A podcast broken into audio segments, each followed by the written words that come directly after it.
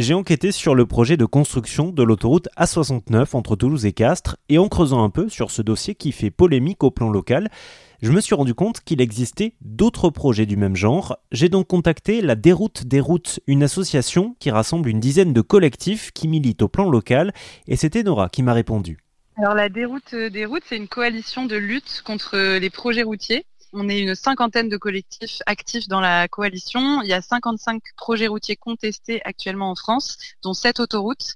Et donc euh, voilà, nous on se rassemble pour euh, mutualiser nos expériences, euh, mutualiser aussi nos, nos, forces, nos contacts, se déplacer lorsqu'il y a besoin de soutien sur une mobilisation, mais aussi partager toutes nos expériences juridiques, de communication, etc. Donc tout ce, tout ce qui en fait compose nos luttes au quotidien sur le terrain, on le partage.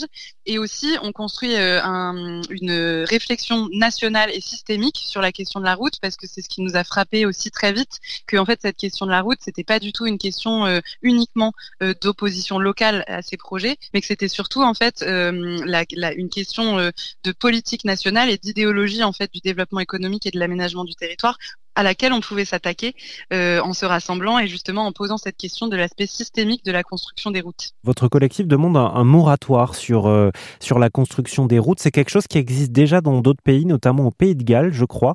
Euh, ça, se, ça se manifesterait comment ça? Très concrètement, ce serait en fait que le gouvernement décide que aujourd'hui on met un stop, on met une pause sur tous les projets routiers qui existent actuellement en France et on les réévalue et notamment au regard des stratégies portées par l'État lui-même depuis 2015 et depuis les années qui ont suivi la COP 21, à savoir la stratégie nationale bas carbone et l'objectif de zéro artificialisation nette. En fait, l'État se fixe des objectifs, mais il, soutient des projets qui ne permettront jamais d'atteindre ces objectifs puisqu'ils créent toujours plus d'artificialisation et d'émissions de, carbone.